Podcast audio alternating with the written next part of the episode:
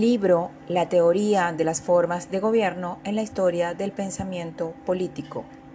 Autor Norberto Bobbio. Capítulo 7. Bodino. Parte 4.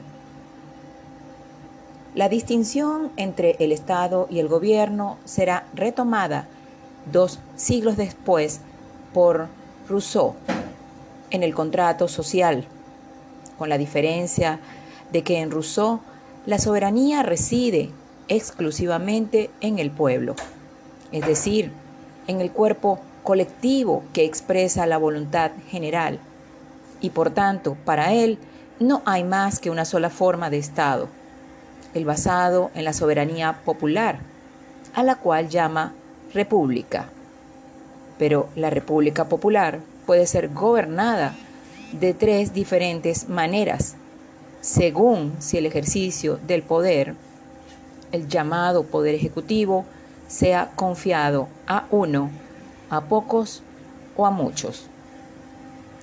Rousseau tampoco repudia la tripartición clásica, pero ya no la admite en cuanto al poder legislativo, que pertenece siempre y exclusivamente al pueblo.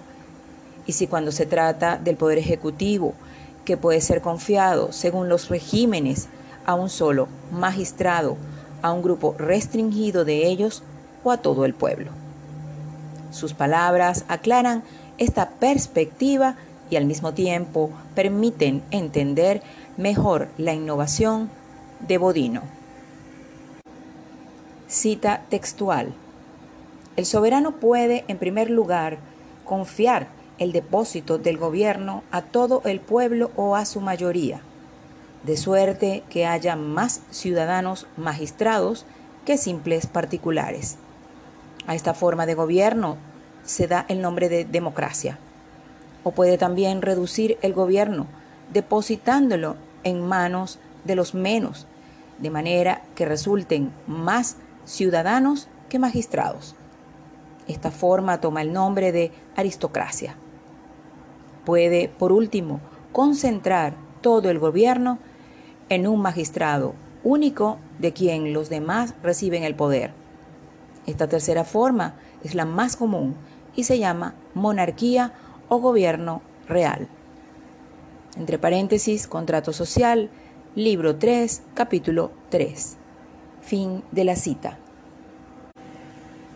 Aunque la preferencia política de Rousseau es opuesta a la de Bodino, en cuanto el autor del contrato social identifica la soberanía con la soberanía popular, mientras Bodino considera que la soberanía puede residir en el pueblo, en un único príncipe o en la clase de los notables, e incluso cuando debe expresar su preferencia, se pronuncia explícitamente por la monarquía. La lógica del discurso rusoniano es idéntica a la del autor de la República.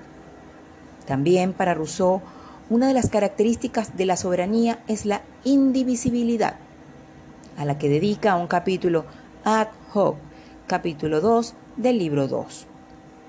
La soberanía o es única o no lo es. Rousseau critica severamente a los que dividen la soberanía y después de hacerlo consideran que pueden integrarla en la unidad.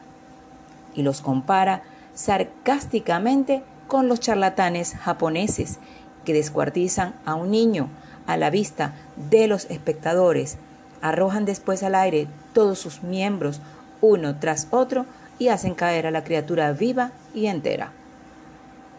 A diferencia de Bodino, Rousseau no rechaza la categoría del gobierno mixto, porque la interpreta no como división del Estado, como lo hace Bodino, sino como una división del gobierno. Que el gobierno esté dividido de ninguna manera afecta la unidad de la soberanía. De hecho, la división de los poderes del gobierno, de acuerdo con Rousseau, es tan normal que todos los gobiernos son mixtos no existen gobiernos simples. Entre paréntesis, ver capítulo 7 del libro 3. La breve referencia a Rousseau nos permite aclarar mejor la innovación de Bodino, que consiste en una interpretación diferente del fenómeno, tan frecuente en las constituciones de todos los tiempos, de la presencia simultánea de órganos monocráticos y colegiados, de órganos colegiados restringidos y colegiados representativos de la mayoría del pueblo, es decir, de órganos que representan específicamente un principio constitucional diferente, monárquico, aristocrático o democrático. Los teóricos del gobierno mixto sostienen que se trata de una división del poder soberano en partes diferentes del que cada una tiene una soberanía limitada.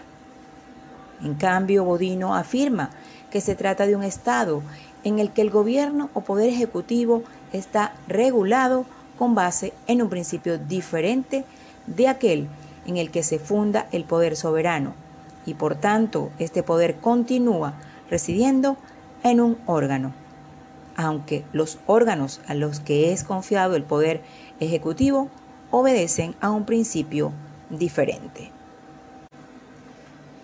Tómese en cuenta el ejemplo acostumbrado de la constitución de la Roma republicana.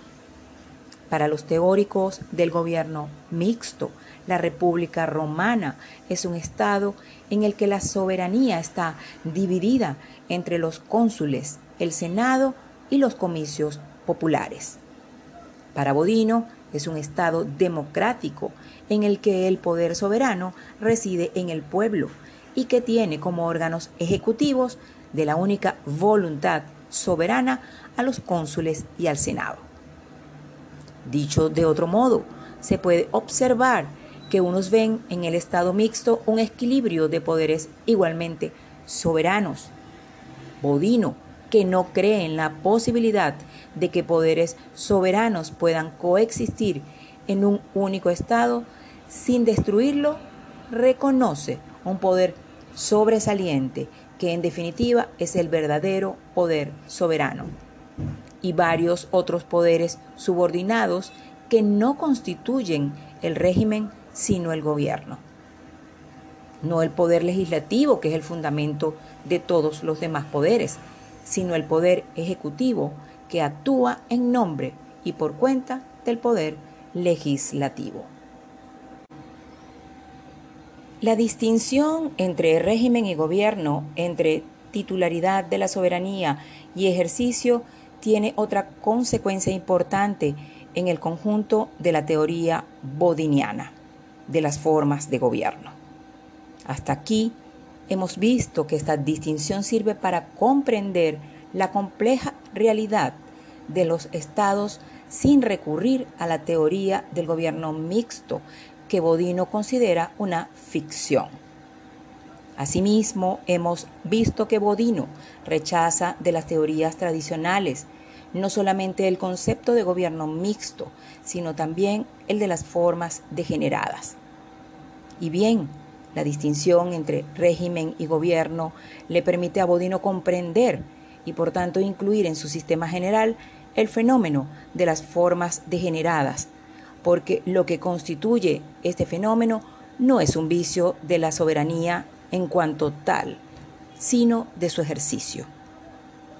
Cada uno de los tres regímenes, monarquía, aristocracia y democracia, pueden asumir, de acuerdo con Bodino, tres diferentes formas. Toda monarquía puede ser real, despótica y tiránica.